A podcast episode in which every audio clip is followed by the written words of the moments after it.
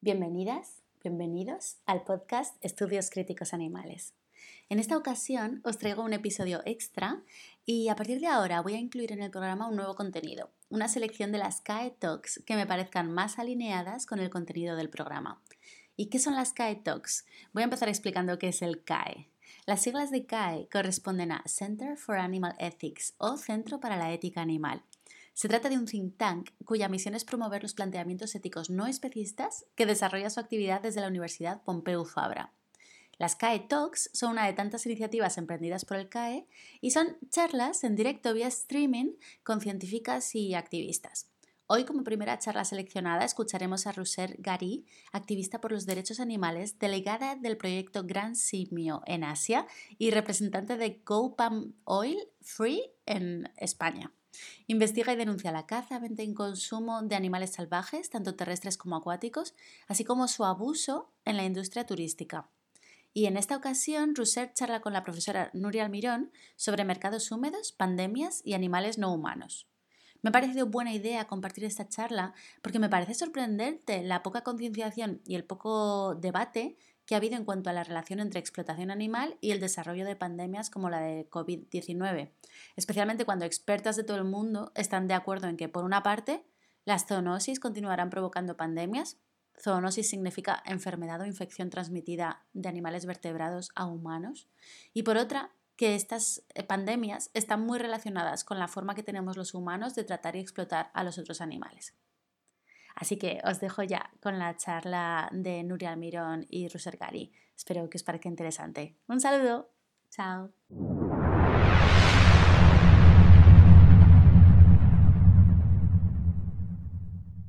Buenas tardes. Estamos ya empezando esta primera charla del ciclo de los Sky Talks. Esta primera charla con una invitada muy especial que nos va a hablar de wet markets, mercados húmedos, pandemias y animales no humanos. Roser Gari, Roser Gari, que es la delegada del proyecto Gran Simio en Asia y que, bueno, tiene una experiencia de investigación de lo que es lo que sucede, sobre todo en la zona de Asia, muy interesante, aunque también mucha información con respecto a Europa. Y bueno, bienvenida, Roser, muchas gracias por estar aquí. Hola, muchas gracias por invitarme. Un enorme placer. En primer lugar, yo, querría que empezaras, porque tienes un perfil tan interesante, que empezaras, por favor, si puedes explicarnos un poco ah, e, exactamente cuál ha sido el trabajo que has hecho que, te ha permitido acumular tantos datos tan interesantes. Bueno, yo empecé investigando la pesca de tiburones en Indonesia, bueno, concretamente en Bali. Y de ahí, pues me puse en contacto con varias organizaciones y, visité muchos mercados para ver la pesca de tiburones y de otros tipos de animales marítimos. Y hay veces que ves otro tipo de animales salvajes terrestres. Y bueno, una cosa llevó a la otra y al final he visitado muchos mercados. Muchos mercados. Bueno, este es el tema con el que podemos empezar. a el tema de los mercados húmedos, ah, tú en numerosas ocasiones has hablado de que es un concepto erróneo, de que esto está muy mal entendido aquí, muy mal explicado por los medios. ¿Nos lo puedes aclarar? Eh, sí. A ver, lo que aquí entendemos por mercado húmedo, la imagen que se ha dado aquí en Occidente, es en realidad eh, mercados que venden vida salvaje. El mercado húmedo en Asia es un mercado donde se venden productos frescos. Los productos frescos que además pueden ser animales y vegetales. venden todo tipo de verduras, eh, tofu, soja, todo eso es húmedo porque además lo tienen que mantener húmedo. Y luego venden productos animales y hay animales vivos y animales muertos. Los animales muertos suelen estar, eh, han sido sacrificados hace poco. Entonces todavía tienen la sangre y las entrañas. Y también eso tiene mucha agua, porque también los tienen que mantener frescos. Y luego están todos los animales acuáticos que también les están echando constantemente agua, hielo. Eso es lo que es un mercado húmedo. Y se llama húmedo en contraposición con el mercado seco, porque los mercados secos son donde venden pues el arroz, las legumbres, eh, detergentes, todo lo que es seco, todo lo que no es fresco. Y lo que aquí hemos estado viendo, sobre todo a partir del COVID, son los mercados donde venden especies salvajes, que es algo completamente diferente, porque además las especies salvajes se venden también en los mercados secos. No sé si ha quedado claro. Sí, desde aquí tenemos una percepción con respecto a lo que ha pasado con el COVID-19, la, la, generación de este nuevo virus y de la pandemia, como asociado a, a, lo que sucede en estos mercados, ¿no? Pero en realidad hay un, hay un, una importante cuestión de clase aquí sobre quién consume qué, ¿no? Que, ¿Nos podrías explicar exactamente quién, quién consume, eh, en el caso de lo que ha sucedido con el COVID-19, que, sabemos que viene del pangolín probablemente, ah, que es el, animal intermedio con respecto al, al, primer animal, que es el que nos contagia, ah, ¿Nos puede explicar exactamente quién consume qué en estos mercados y cómo se, se llega a producir esta situación? Eh, sí, a ver, el consumo de animales salvajes como el pangolín o la civeta, porque en algún momento se dijo que a lo mejor el COVID venía de la civeta, no del pangolín.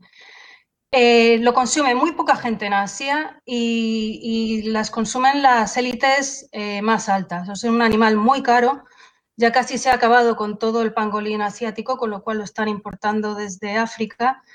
Y es una delicatessen. Se come su carne en banquetes de las clases más altas y sus escamas las usan para tónicos y otras medicinas de la medicina tradicional asiática. Pero las escamas creo que están al consumidor final en torno a los 3.000 euros el kilo. Entonces no es algo que se pueda permitir cualquier persona. Sí que hay en Asia eh, consumo de vida salvaje en los países pobres que consume la gente con pocos recursos. Eh, recientemente estuve en Laos y en los mercados de las montañas sí que estaban consumiendo murciélagos y ratas, pero son países muy pobres que durante años han estado en guerra y han consumido lo que podían y siguen consumiendo. Pero es otro tipo de, de tráfico. Eso es un, es un mercado local. O sea, lo, lo cazan al lado y lo consumen. El mercado de la civeta y del pangolín, el tigre, el oso, todo esto son mercados internacionales y son de las grandes, de las clases más altas.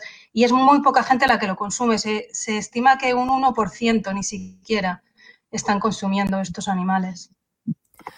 Y cuando se habla de cerrar los mercados húmedos, ¿esto, esto puede tener algún tipo de impacto real? A ver, eh, los mercados húmedos yo veo muy difícil que se, cierren. Los mercados húmedos, em, una de las razones por las que tienen ahí los animales, tanto vivos como recién sacrificados, es por la pobreza. Eh, la pobreza del vendedor y del comprador.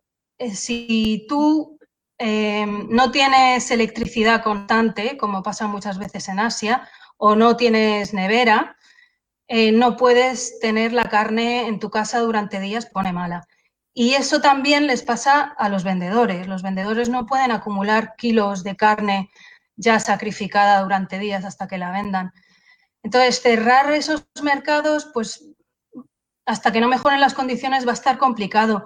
Aparte, hay la creencia de que el animal recién sacrificado tiene más propiedades que un animal ya muerto desde hace días y envuelto y, bueno, eso también tiene parte de, tradición, que yo lo entiendo. O sea, entre un pollo sacrificado hace cinco días a uno recién muerto, pues no sé.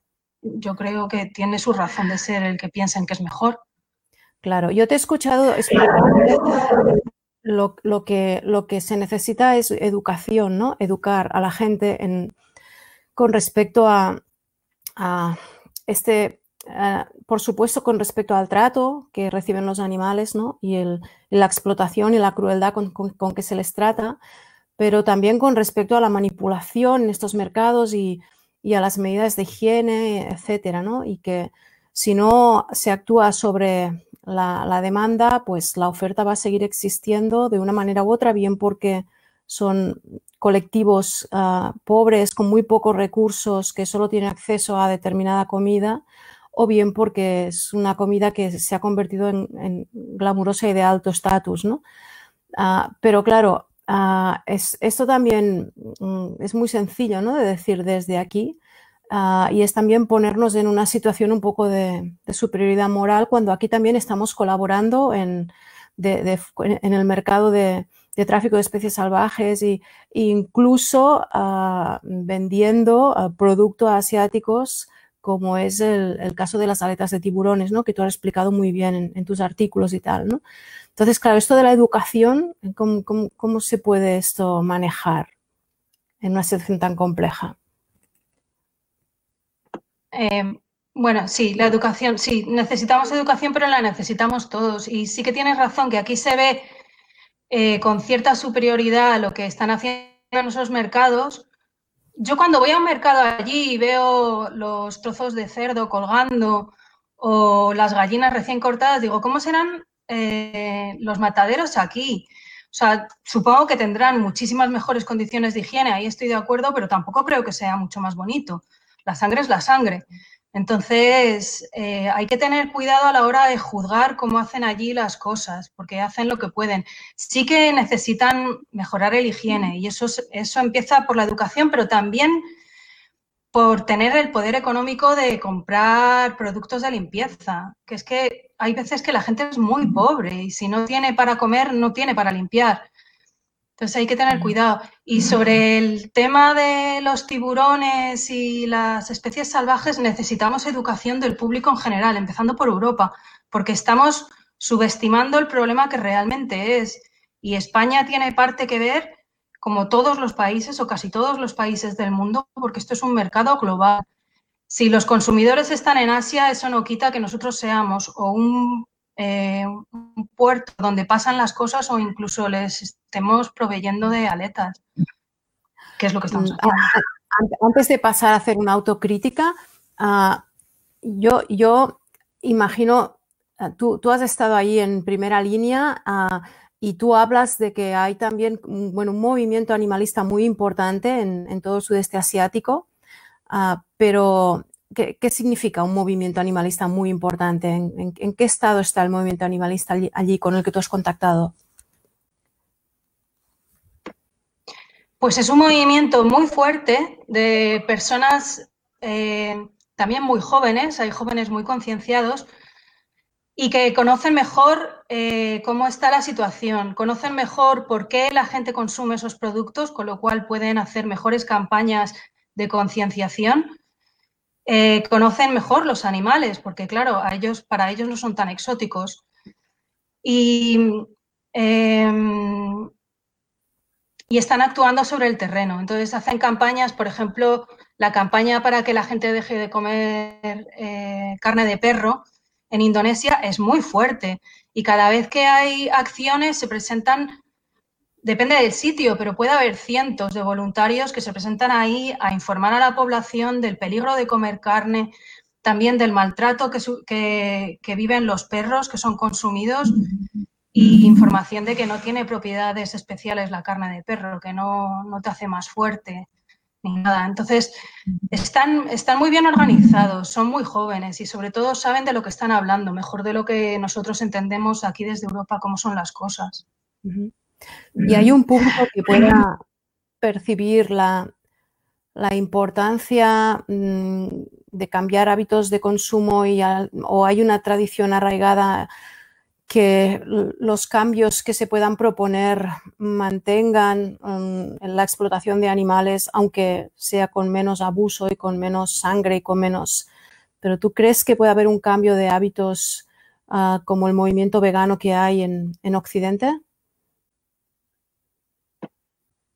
Bueno, en Asia hay un movimiento vegano desde siempre. O sea, en casi todos los países, eh, sobre todo los que tienen una religión más budista, tienen sus días veganos, semanas veganas y hay gente completamente vegano. Tú cuando estás viendo por Indonesia, eh, sobre todo por las islas con tendencia más hindú, encuentras restaurantes veganos tradicionales en las ciudades más pequeñas. O sea, ese movimiento ya hay y entre los jóvenes de las ciudades más occidentales hay muchísimos veganos. Y además con un movimiento eh, más holístico, por así decirlo, como, no se, como se ven parte de, del mundo animal, no se ven como yo soy un humano vegano, sino yo soy parte del mundo animal. Tienen una idea más, más cercana a los animales, diría yo. Aparte han tenido más contacto en general que los, que los europeos con los animales. ¿Han tenido, perdona, más? Más contacto. Más contacto. Sí, hay más naturaleza, más animales. Mm. Los animales de granja en los pequeños pueblos están, están por la calle, ¿sabes? No, no son tan a los animales. Pero por otro lado, el gobierno chino está fomentando, por ejemplo, el tema de la bilis del oso como remedio para la COVID-19. O sea, hay una, bueno, una, fuerza contraria y todo esto muy importante. Ah, esto de, si lo puedes explicar, por favor. Sí, sí. Eh, bueno, el gobierno chino cuando, cuando surgió todo esto eh, sacó unas leyes que ahora parece que se van a quedar porque en la, en la pandemia anterior también hizo leyes sobre el tráfico de animales salvajes que luego eh, no llegaron a formalizarse y al final acabaron igual. Entonces, lo primero que hicieron es eh, restringir el consumo de carne de animales salvajes. Restringir, eh, en algunos casos como el pangolín, prohibir el consumo de su carne. Lo que no hicieron es prohibir su consumo para la medicina tradicional china. Entonces se siguen utilizando las escamas del pangolín en, la medicina tradicional china. Y el gobierno chino eh, estaba promocionando la bilis del oso del sol o oso negro, es que no sé cómo se llama en castellano, eh, como remedio de la COVID. Sí, em, el gobierno chino tiene intereses dentro de lo que es la medicina tradicional china. Aparte de, intereses monetarios, también es estatus y es un, un, poco la un poco como la marca china, ¿no? algo que están vendiendo al exterior. Pero tengo que decir que la mayor parte de la medicina tradicional china se hace con plantas y con plantas cultivables, no con plantas salvajes. Y la misma medicina, las personas más importantes de la medicina tradicional china salieron en su momento denunciando todo esto y diciendo, oye, que no son tantos los que están utilizando este tipo de remedios y nosotros somos esencialmente vegetarianos.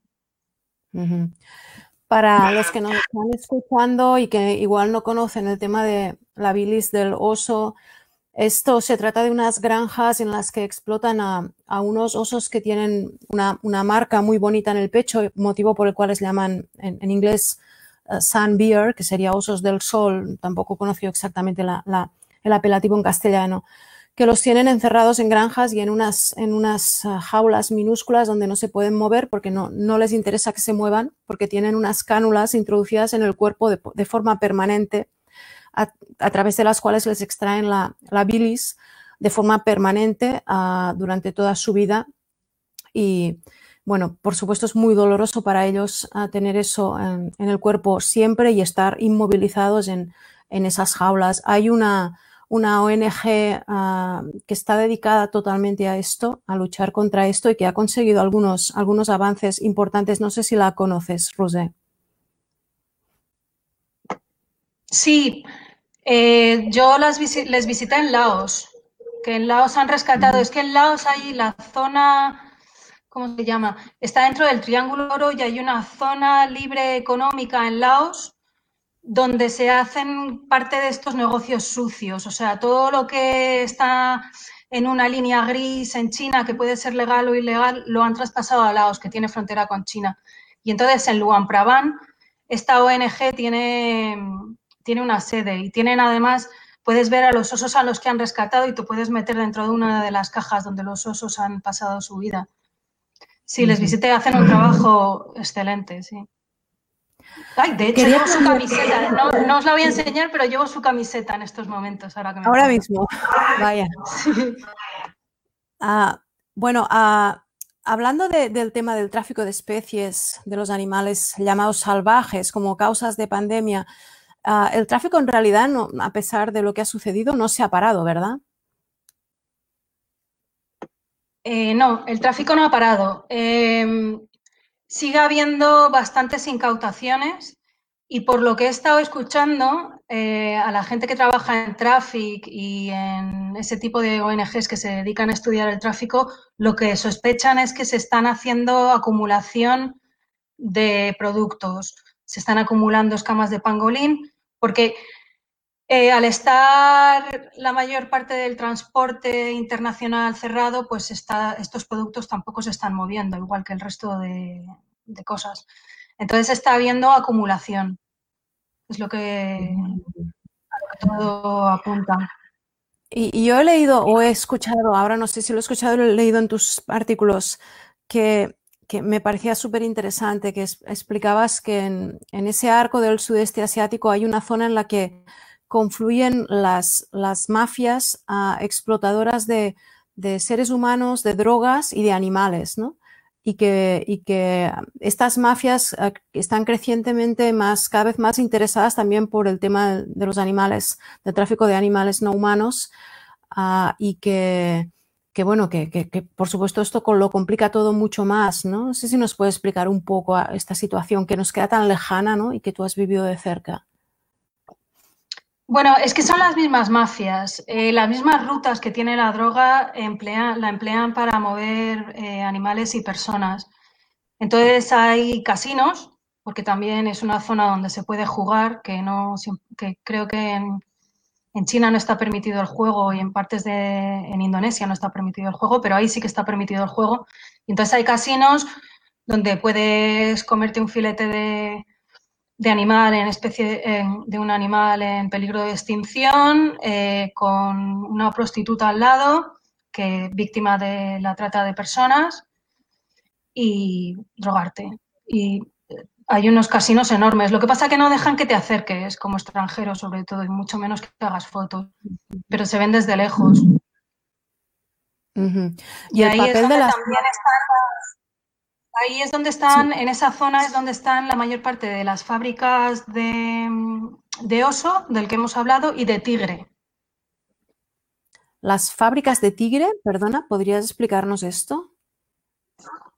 Pues igual que el oso solar, del que se le saca la bilis, eh, a los tigres eh, los, eh, los multiplican, vamos, hacen que tengan más tigres y de ellos utilizan sus dientes sus bigotes y sus huesos para diferentes remedios.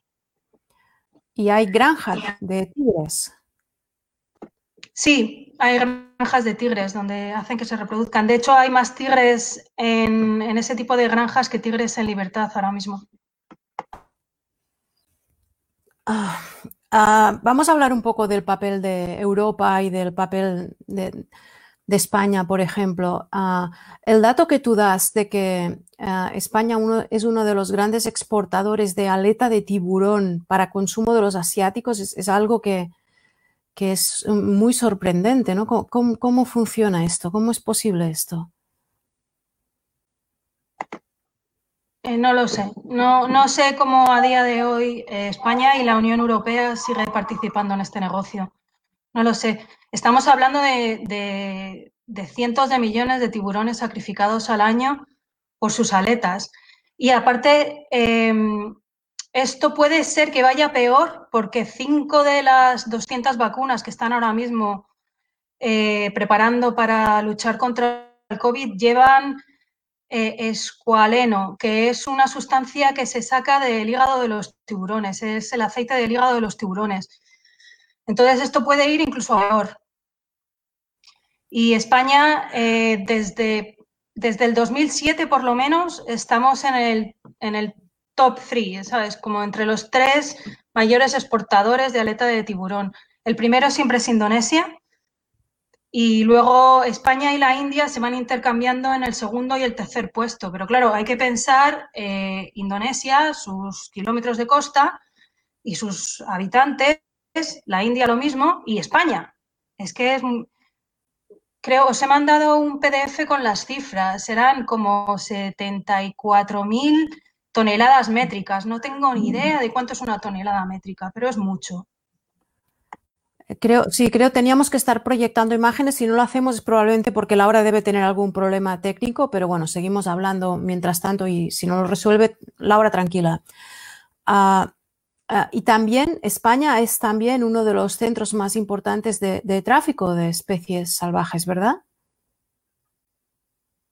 Bueno, pero en este caso no somos productores, sino que por España pasan eh, los productos. Por ejemplo, estaba buscando en Internet y, en este mismo año se han incautado varias veces em, marfil. Entonces, las redes, bueno, esto, esto que sale ahora es de la pesca. Las redes se utilizan a España como punto de partida, o sea, el marfil viene de África y desde España lo van mandando a otros países. O sea, somos un centro de unión entre las redes. Ah, y esto, esto es un, papel especialmente destacado de España porque es uno de los países de la Unión Europea que entiendo tiene una flota marítima más importante, pero somos el único país de, la Unión Europea que, que tiene este papel tan relevante, ¿no? ¿O no? A ver, cuéntanos. No, no, no. En la pesca de tiburón, Francia también está bastante arriba dentro de los números de pesca. Inglaterra, o sea, los países europeos están pescando bastante tiburón. Creo que es que el 60% de los tiburones que se cazan en el mundo son en el Atlántico. Entonces aquí los países europeos tenemos bastante que ver. Con cierta diferencia de España. El 60% de todos los tiburones, sí. Es de la pesca legal, de la ilegal no hay tantos datos. Claro, es que este es un dato muy interesante, ¿no? Porque a, nivel como consumidores y consumidoras podemos tomar unas decisiones y creer que no estamos contribuyendo en una serie de cosas, pero después a nivel, a nivel de país, ¿no? Hay una flota pesquera que además ah, creo que al no ser un país nosotros consumidor de tiburón, probablemente ni siquiera aprovechen el resto del tiburón, ¿no? Y sea esto que hemos oído de que simplemente se corta la aleta y se les echa al mar, ¿no? A ver, la práctica de, de, cortar la aleta y echar el tiburón al mar está prohibida y hay controles dentro de España. Tienes que tener, cuando tú vuelves a puerto, tienes que tener cierta cantidad de, cuerpo de tiburón con respecto a las aletas que traes. Lo que pasa es que hay trampas, no se sabe muy bien. Yo he preguntado varias veces a Pesca para que me den datos, pero a mí no me contestan, ni a mí ni al proyecto Gran Simio, por cierto, que hemos, hemos hecho varias peticiones. Em, y... Ay, se me olvida lo que iba a decir, pero bueno que habéis hecho peticiones. Y es que estoy mirando porque me están diciendo que tenemos pregunta en, Facebook. Ah, ah, a ver, ah, que, está relacionada con esto que estamos diciendo al respecto de por qué creemos que los gobiernos no se concentran en, acabar con todas las mafias de, este tipo y que también existen en España, ¿no? bueno, no sé, es una pregunta muy compleja, ¿no? Porque, porque, por ejemplo, en el caso del gobierno español, que, bueno, hay un interés comercial, ¿no? Hay un interés económico y supongo que ese es el motivo de que no se realicen las, las cuidadosamente las, las vigilancias que deberían aplicarse, ¿no? Para que la ley no se incumpla. A ver, en el caso del gobierno español tenemos que hacer dos, dos separaciones. Una es el comercio legal de tiburones, que eso hay que cambiarlo desde la legalidad. O sea, eh, están, pescando legalmente, además legalmente dentro de la Unión Europea. Eh, y luego están eh, las mafias que trafican a través de España con especies salvajes. Y para eso el SEPRONA está haciendo un trabajo bastante bueno. O sea, necesitan más medios, pero están haciendo un trabajo muy bueno. Si sigues las noticias, ayer mismo hicieron una redada con reptiles y había por ahí em, cocodrilos y hacen redadas y tienen buenas redes de, información. Eh, siempre se puede hacer más, claro, pero en el tema de las especies salvajes, eh, el SEPRONA hace muy buen trabajo. Yo, o sea, que quede claro.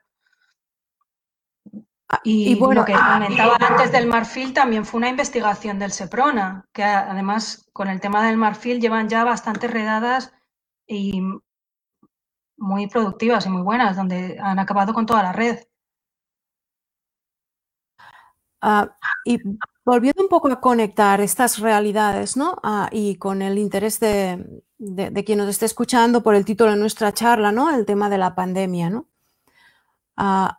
Hasta, bueno, hasta, hasta qué punto ah, lo que se está haciendo ahora en, China ah, puede realmente reducir y cambiar algo para que no se vuelvan a repetir mm, estos, estas situaciones de enorme riesgo con respecto a, los nuevos patógenos que se generen por, por contactos de animales que, están, que se, se, matan en estos mercados o que se almacenan o mm, ¿Qué, es lo que está haciendo? ¿Qué es lo que se puede hacer al respecto para que esto no suceda? Sin, ah, porque claro, desde una, una mentalidad antiespecista como la de nuestro centro, ah, la, solución es clara, ¿no? Dejar de explotar y de consumir a todos estos animales, ¿no? Ah, por supuesto, esto no va a suceder de la noche a la mañana, aunque es probable que a la larga suceda, pero no de la noche a la mañana. Y, mientras tanto, la sensación es que estamos en una situación de que en cualquier momento puede volver a repetirse la situación. No sé si es verdad esto o realmente ha habido algunos cambios que, permitan pensar que no es así por las medidas que ha tomado el gobierno chino o que hayan tomado en, otros, en otras zonas, porque no es solo una cuestión de China, ¿no? Eh, bueno, sí, no solo es una cuestión de China. Además, si tú prohíbes en China y se va a Laos o se va a Myanmar o a Camboya, estamos en las mismas. También tengo que decir que lo que se ve dentro de los mercados es la punta del iceberg. Ahí tienen, eh, según un estudio, es el 10% de los animales que en realidad hay en, en venta. El resto se vende por internet o yo llamo y me lo traen a mi restaurante eh, o vas directamente y vas al almacén donde los tienen. Entonces, el problema yo creo para los patógenos está ahí, en el almacenamiento y en el transporte de las especies. Y eso, como es un como es global, como no cambie la ley realmente en todos los países, eh, vamos a estar en las mismas.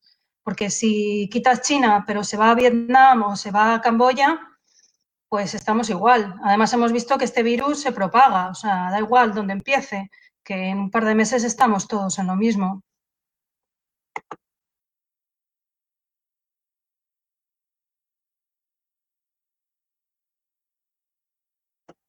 Eso son imágenes de, eso es, por ejemplo, una imagen de, de un mercado seco, que como veis hay animales, pero también hay otros productos. Bueno. No te oigo. Me han mutado y no me he desmutado, perdona, mi culpa.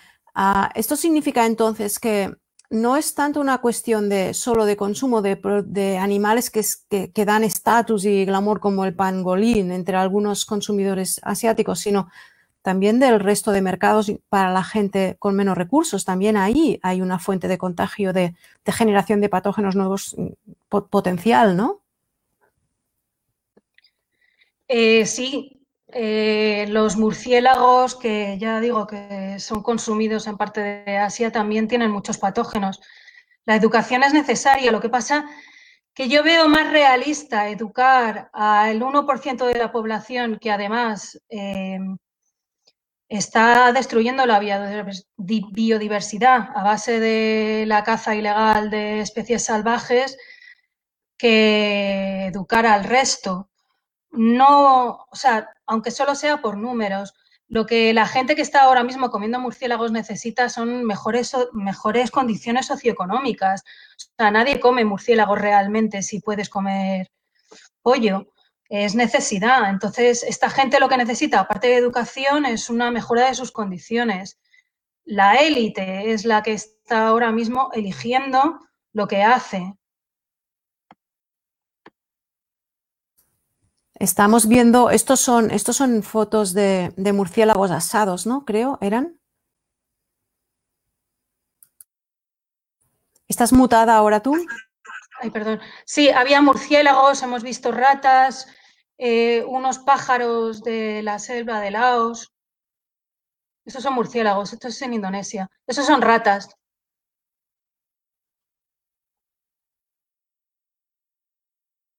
Y más ratas. Y con un pájaro detrás que no sé qué es. Entonces, esta gente es que realmente es una economía de subsistencia. En un mundo ideal, eh, con educación, dejarían de comer eso, pero si hay hambre, hay hambre. O sea, esto es, muy interesante esto que estás diciendo, ¿no? Ah, un poco estarías recomendando priorizar sobre todo, a penalizar sobre todo el consumo de élite para ir trabajando en la retaguardia, digamos, para conseguir elevar la calidad de vida de todos esos millones de personas que, no pueden tomar casi decisiones de, dieta, ¿no? Y que comen lo que pueden, ¿no? Esto que has dicho de que nadie come murciélago porque quiere. Ah, esto es muy interesante, pero ¿tú, crees que, eh, por ejemplo, entre los movimientos activistas animalistas en, la zona, ah, ¿tú crees que esta es, es una de las estrategias? Eh, sí, es una de las estrategias. Eh, hace un año o dos, no me acuerdo, hace relativamente poco, hicieron un estudio de por qué se consumía en Vietnam, que es el mayor consumidor de, de cuerno de rinoceronte, ¿por qué la gente consumía cuerno de rinoceronte? Eh, en la medicina tradicional vietnamita, el cuerno de rinoceronte estaba relacionado con, una mejora de la calidad de la sangre y, decían que hasta que, curaba el cáncer. Entonces hubo campañas donde intentaban educar que no, que el cuerno de rinoceronte es queratina y que ni curaba el cáncer ni mejoraba la sangre y no funcionaban. Entonces decidieron, no funcionaban las campañas, el consumo seguía. Entonces decidieron cambiar la estrategia y preguntar a los consumidores por qué consumían eh, cuerno de rinoceronte. Y lo que vieron es que eh, los consumidores consumían eh, solo por estatus, por pertenecer a la, a la alta élite y por prestigio. O sea, ellos cuando estaban rodeados de otras personas de negocios y de otras personas a las que querían impresionar es cuando consumían el cuerno de rinoceronte. Entonces, la, ONG que estaba en, vietnamita, es una ONG seguramente con colaboraciones internacionales, pero vietnamita, hizo una campaña donde un hombre de negocios vendía que él es muy bueno en los negocios, pero no por el rinoceronte. Algo así. Y esa campaña sí que tuvo éxito, porque además se unieron famosos y famosos hombres de negocios donde ellos decían que no necesitaban rinoceronte para triunfar.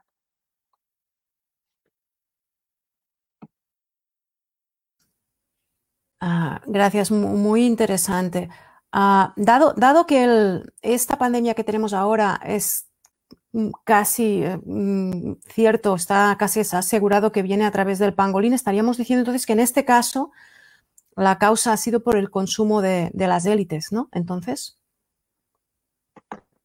Sí, sí, sí, a 3.000 euros el kilo eh, casi nadie se lo puede permitir. Es por el consumo de muchas personas que además eh, lo consumen por el estatus. Entonces, lo que hay que hacer en las campañas es quitarle el, el buen estatus a comer este tipo de carne, es desprestigiar. Igual que la campaña que hicimos aquí en Europa con los abrigos de bisón, que antes todo el mundo lo quería llevar y ahora como que ya la gente no los lleva, es una campaña de desprestigio. Si, si seguimos intentando hacer la campaña como atacando a la medicina tradicional china o a sus costumbres, no estamos atacando la raíz del problema, porque en realidad no lo están haciendo por una cosa medicinal, sino que lo están haciendo por estatus. Lo que hay que hacer es que suficiente gente con estatus, influencers chinos, digan que ellos no consumen y quitarle el elitismo. Ah, yo le estaba pidiendo a Laura si podía ponernos más de tus fotografías porque hay algunas fotografías muy interesantes de, los mercados húmedos donde puede verse ah, bueno, situaciones higiénicas que no podemos ni imaginar. No sé si, si es posible tener, tener esas, esas imágenes. Ah, Vamos a ver que tengo aquí una pregunta. Ahora tenemos, mira, mientras tanto te, paso esta, esta, pregunta que nos hacen a través del, Facebook. Ah, entiendo que es del Facebook. Los web, los web markets están por todo el mundo. Por ejemplo, solamente en la ciudad de Nueva York hay al menos 70 web markets que operan legalmente. Aún así, la cantidad de críticas al tipo de la venta se ha extendido a raíz del COVID teniendo a Wuhan en el frente de mira. ¿Podría considerarse que la crítica de la práctica por parte de los medios estadounidenses y europeos está más basada en el racismo, clasismo, que en preocupación por los propios animales y el wet market?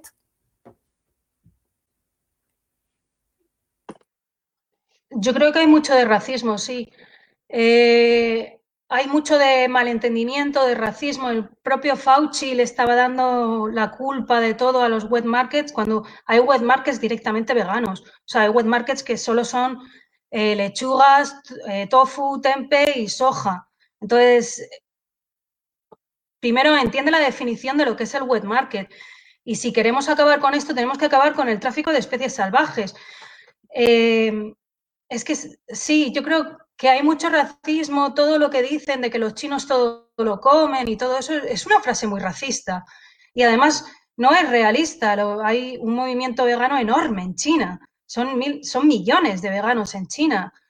Pero nos gusta clasificarlos como que lo comen todo y que son un poco guarros. Las condiciones higiénicas, pues en realidad cuanto mejor es la zona donde está el mercado y más dinero tienen, mejor solo los mercados. A nadie le gusta estar andando entre sangre. No, pero es que si no hay medios, no hay medios. Es un sí. Ah, esto es el mercado de perros. Esto que estáis viendo es el mercado de perros de Manado. Bueno, la anterior que son famosos por comer perros y se resisten a dejar de comerlos, a pesar de que los animalistas indonesios han hecho campañas y está prohibido el, consumo de perros, siguen operando.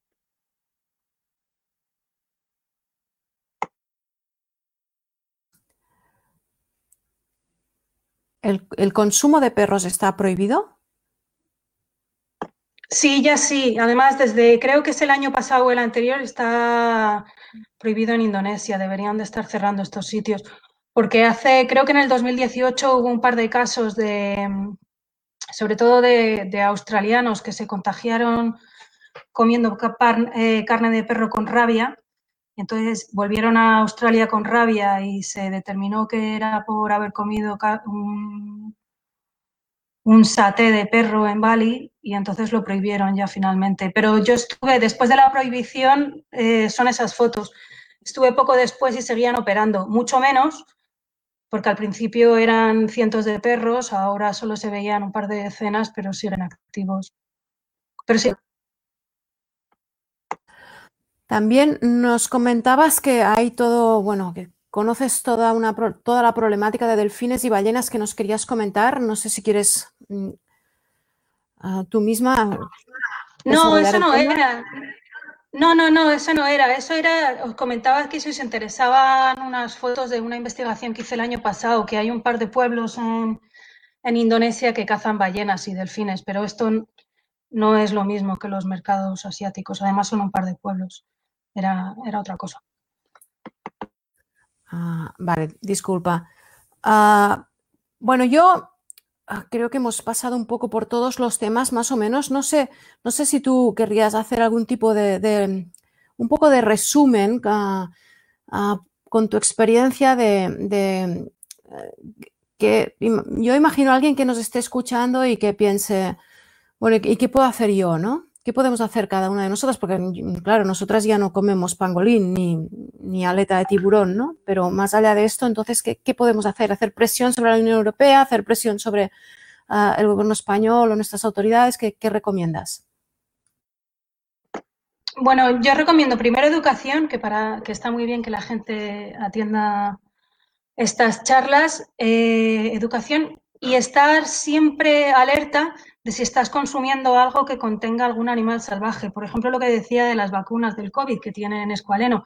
Por cierto, el escualeno, eh, que no la lleva ni Moderna ni Pfizer, se puede sacar también de las aceitunas, de la cáscara del arroz y de otros productos. Entonces, no hay ninguna necesidad que sea de tiburón, simplemente lo hacen porque para ahorrarse dinero, básicamente, porque es más barato.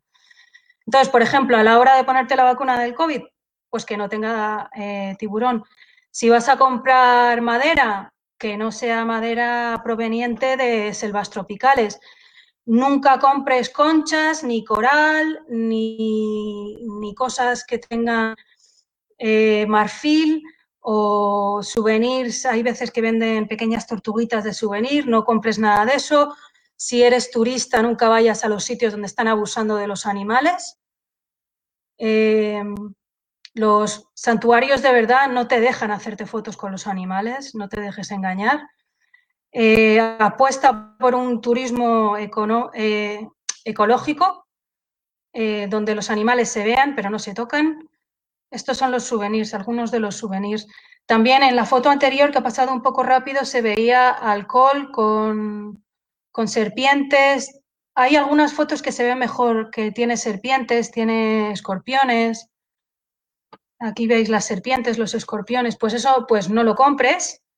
Luego hay, en el tema de los tiburones, hay una petición ahora mismo que si te metes en internet, le están, eh, cada uno de los países europeos entonces, eh, solo los españoles pueden firmar por España. Todo esto son productos de marfil de Laos. Eh, hay una petición donde podéis firmar que, la Unión Europea controle mejor el tema de la pesca de tiburón, por cierto. Y es importante porque además se va a presentar en la Unión Europea pronto y se necesitan muchísimas más firmas.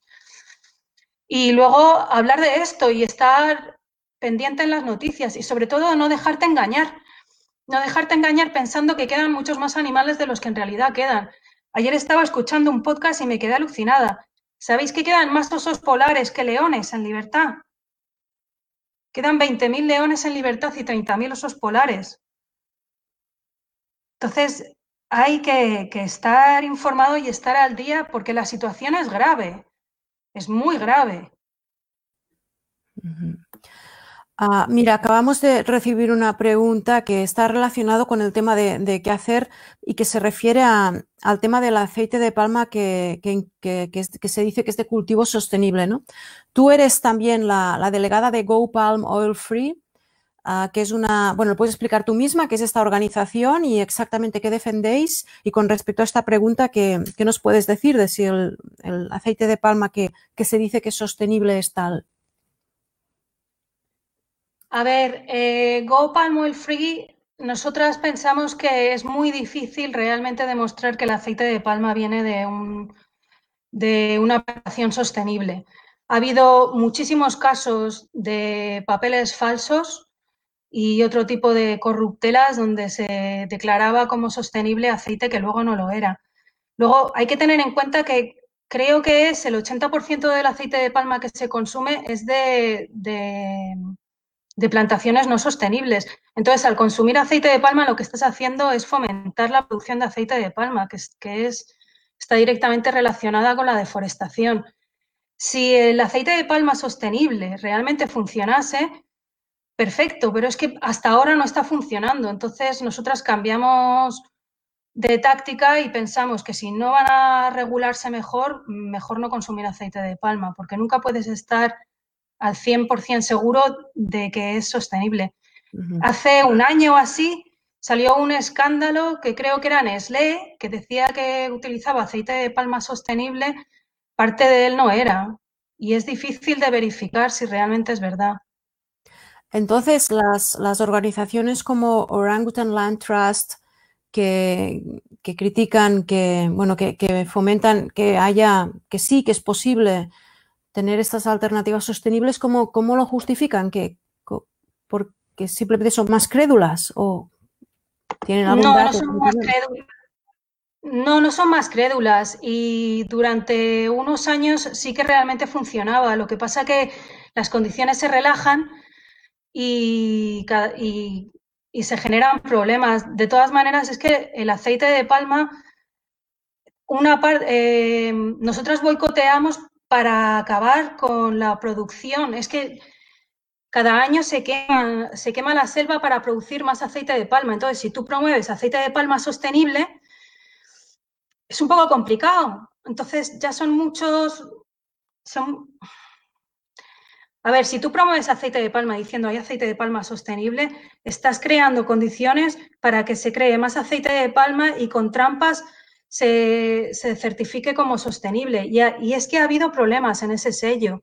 Hay se puede leer los problemas en un reciente artículo del National Geographic y la mayor parte de organizaciones como Greenpeace y WWF están diciendo lo mismo, no, no solo somos nosotras. Y no creo que, que Orangutan Alliance, Orangutan Alliance eh, la que has mencionado. Orangutan Land Trust. Orangutan Land Trust. No creo que sean eh, que se dejen engañar y sus razones tendrán, pero nosotras tenemos las nuestras y es que no nos fiamos. Porque con respecto a, la etiqueta de aceite de palma sostenible, ah, para los que no, las que no sabemos exactamente qué significa, ¿esto qué implica? ¿Implica protección de los orangutanes? ¿Implica qué más?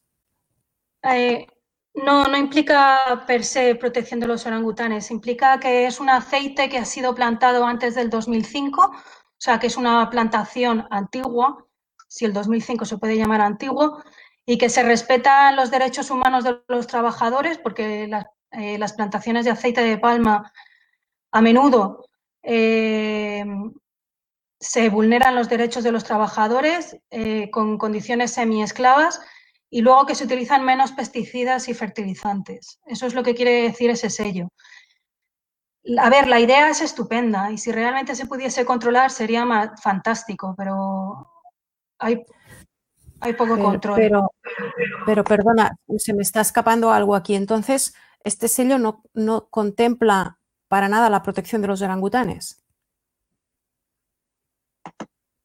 Eh, no. O sea, a ver, en una plantación de palma no puede haber orangutanes. Son la peste de la plantación de palma. Claro, pero. Entonces. Ah, sí, sí, pero me refería a que, a que la, o sea, que, haya una prevención para que se plante menos, que haya una reducción y que, bueno, que se protejan hábitats que tengan en cuenta los que tengan en cuenta simplemente a los animales que viven ahí, ¿no? no solo la, forma en que se cultiva el, aceite de palma, que ya, ya, ya es tarde, ¿no? digamos, ya, ya se ha deforestado para que haya la, plantación. Ah, vamos a ver, espera, estoy leyendo aquí que nos están llegando más preguntas. Nos dice Ana del Brau, si es de cultivo, que Ana del Brau tiene varias cosas que no te he pasado, ahora te, ah, las paso, está siendo muy activa y no le hacemos suficiente caso. Perdona, Ana. Ah, dice, si es de cultivo sostenible, ¿por qué no se indica oficialmente como tal en los productos? Eh, sí, sí que se indica. Tienen un logo que pone RSPO o S y ese quiere decir que es de, cultivo sostenible, es decir, que no es de plantaciones nuevas y que se respetan los derechos humanos. Si parte de los beneficios del sello van a programas de rehabilitación de orangutanes, eso no lo sé. Puede ser que sí. Y Ana, ha hecho también un comentario ah, sobre lo que hablábamos antes del racismo, diciendo, no creo que sea por racismo, creo que es porque lo único que nos llega aquí son imágenes horrendas. He visto incluso a alguien mordiendo y comiendo animales vivos, creo que era un murciélago, con respecto a lo que hablábamos de, la cobertura de los, medios de comunicación. Y, Ana pregunta si sabes del porcentaje de población china que es vegana en estos momentos o tienes algún dato relacionado. Eh, no, no lo sé. Sé que son muchos, sé que son millones y millones, eh, pero no, no tengo los datos. No, pero son muchos. Eh, y nos llegan las imágenes horribles porque es lo que vende. Tú, si, o sea, ver a un chino comiéndose una sopa con brócoli no te va a vender igual que a uno pegándole un mordisco a un, murciélago. Pero abuso contra los animales hay en todos lados, pero es lo que vende. Lamentablemente. Ah, vamos a ver que me acaba de entrar otra pregunta.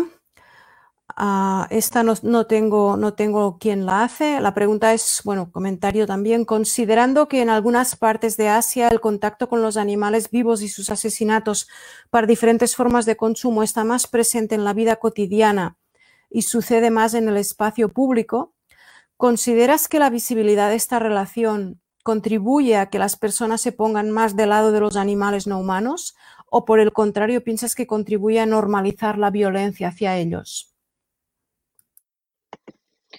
Pues es muy buena pregunta. Eh, Yo creo que las dos cosas. O sea, por un lado, eh, se normaliza, por ejemplo, en una zona donde vivo en Bali, eh, hay ceremonias, suelen sacrificar a un cerdo y para que la carne no se ponga dura y para poder hacer salchichas, les cortan la carótida y dejan que se desangre muy lentamente mientras el cerdo sigue llorando.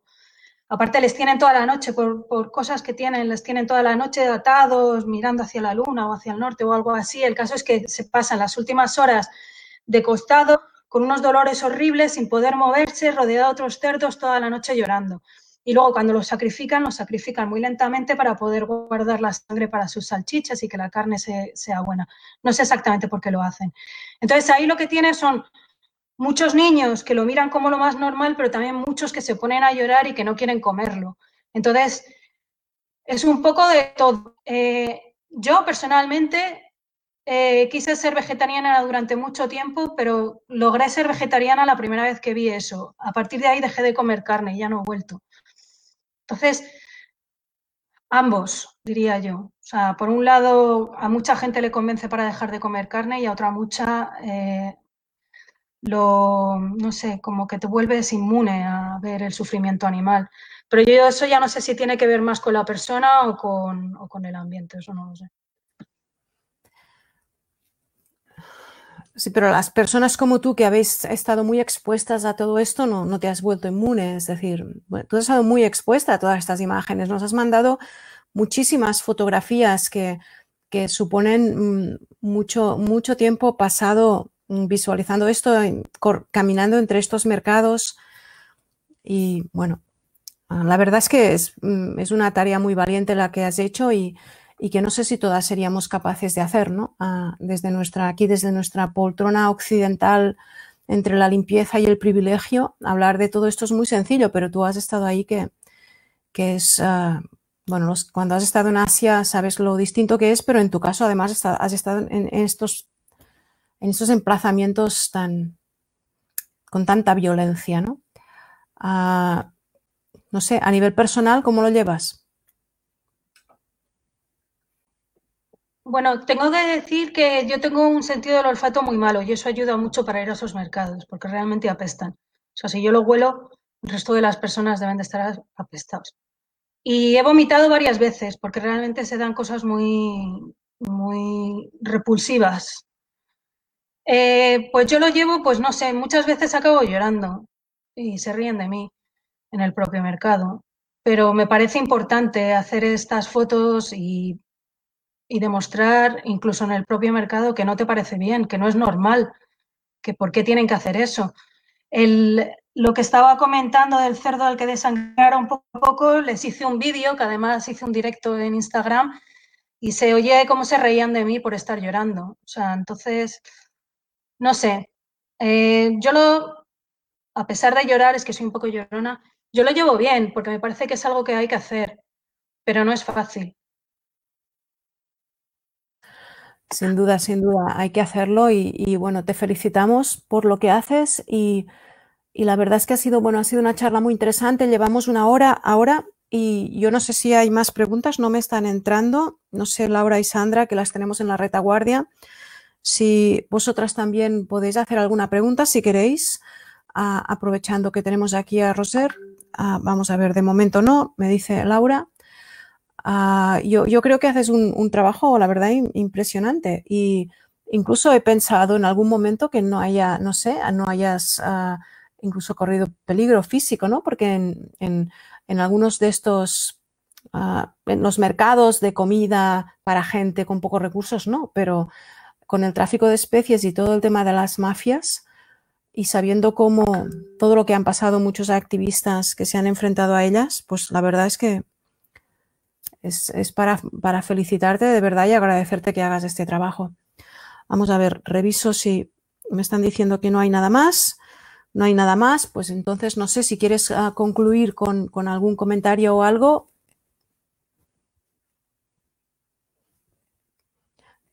¿Estás mutada? Que si a la gente le interesa el tema de, del tráfico de especies salvajes, hay un curso gratuito muy bueno en el National Geographic que también está en castellano, está en inglés, en castellano y en francés. Son unas horitas, pero es muy interesante, muy corto y toca muchísimos temas. En la revista National Geographic, en la versión en Internet, si vas a la sección de cursos, súper interesante. Muchas gracias. Yo también aprovecho para recomendar a, todas las que nos están oyendo y escuchando que lean tus artículos en el diario.es, en, en la sección del, del caballo de, Nietzsche porque tienes cuatro o cinco artículos ahí sobre el tema pandemias que, bueno, yo creo que no, no hay nada mejor explicado que en esos artículos de, este tema de la COVID y de todo el tema con, el tráfico de animales. Y también recomiendo la charla que diste, que, me pasaste en la Universidad Católica de Ávila, que es, una charla estructurada formal con, con un repaso a todos estos temas que hemos estado hablando aquí, y que, bueno, yo imagino que googleando Universidad Católica de Ávila, Roser Gary, ah, seguro que aparece muy fácil en, Google y la verdad es que, es un resumen fantástico que, cuesta mucho, mucho de encontrar. Uh, y Ana del Brau ah, nos escribe un último mensaje diciendo, son psicópatas, Roser, yo contigo cuando quieras, y lloramos y pataleamos y lo mostramos al mundo, contagiemos empatía.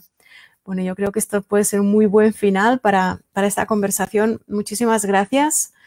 Y... Espera, de, los artículos tengo uno también en la revista Viento Sur que está muy bien si te interesa el tema pandemias, porque hice eh, un artículo posterior a los del diario.es, donde incluía un par de cosas de, cambio de ley en China. Genial, pues mm, recomendado ya para quien quiera y lo leeremos también nosotras. Muchísimas gracias, Rosé. Y muchas gracias a todas y todas. A vosotras. Y muchas gracias a Laura y Sandra detrás trabajando para, nosotras y, a todas las que habéis estado siguiendo esta charla o que la veréis en, en grabado posteriormente. Adiós.